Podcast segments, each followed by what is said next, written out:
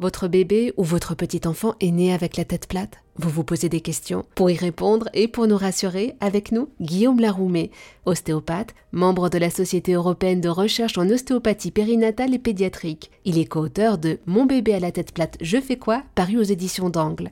Bonjour Guillaume.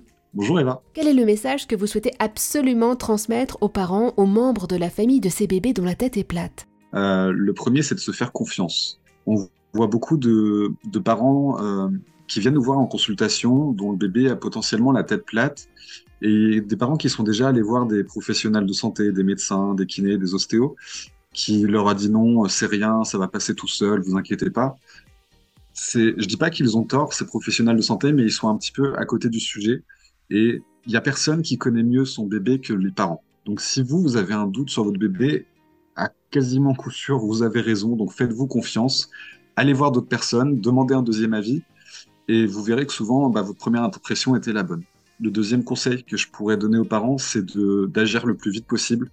Les têtes plates, c'est vraiment une, course contre la montre. Globalement, on a jusqu'aux 5 mois du bébé pour agir, donc il faut vraiment pas perdre de temps et aller voir des professionnels de santé, kinés, ostéo, qui sont vraiment spécialisés en pédiatrie. L'avantage de l'ostéopathie, c'est qu'on n'a pas besoin d'ordonnance pour venir consulter un ostéopathe, donc vous pouvez prendre rapidement rendez-vous chez, chez eux. Par contre, pour un kinésithérapeute, il faudra une ordonnance spécifique avec une mention bien précise que les médecins et les pédiatres connaissent bien. Donc, il faudra d'abord prendre rendez-vous chez eux avant d'aller euh, chez le kinésithérapeute. Moi, je suis assez exigeant sur le sujet et je considère, et je suis pas le seul, qu'un bébé ne fonctionne pas comme un adulte. On ne touche pas un bébé comme on touche un adulte. On ne parle pas un bébé comme on parle à un adulte. Donc, on ne traite pas un bébé comme on traite un adulte. C'est une exigence qu'on a pour euh, une qualité de prise en charge.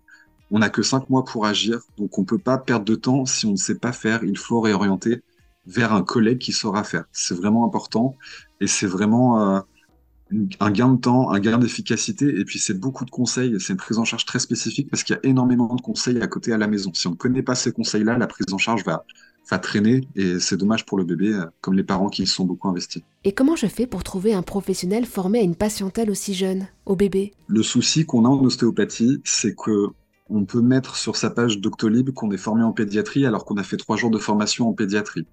C'est pas en trois jours de formation qu'on apprend le fonctionnement d'un bébé et encore moins à traiter un bébé. C'est pour ça que là, il faut vraiment s'orienter au bouche à oreille, ou alors via des sites euh, internet. Euh, je sais que moi, par exemple, j'ai fait partie de la création de l'association bébé Plagio 74, donc qui, qui agit sur la Haute-Savoie.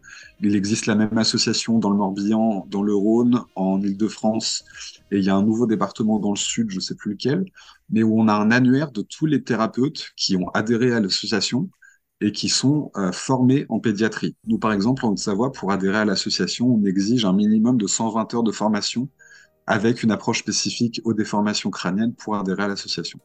Après, si dans le département où on habite, euh, il n'existe pas ce type d'association, euh, on peut aussi faire euh, consulter des sites internet d'organismes de formation en ostéopathie pédiatrique, où pareil, il y a un annuaire avec tous les, les étudiants de, qui sont passés entre les mains de ces formateurs et généralement des formations assez complètes. En kinésithérapie, c'est plus compliqué parce que les kinésithérapeutes n'ont pas le droit d'avoir de site internet ou de page Doctolib par exemple avec toute leur information. Donc euh, à ce compte-là, il faut vraiment se fier au bouche à oreille, ne pas hésiter à demander au pédiatre, à la sage-femme, s'ils en ont à vous recommander proche de chez vous. Parce qu'il y a vraiment très peu de kinésithérapeutes qui sont vraiment formés en pédiatrie. Merci beaucoup Guillaume Laroumé pour tous ces précieux conseils.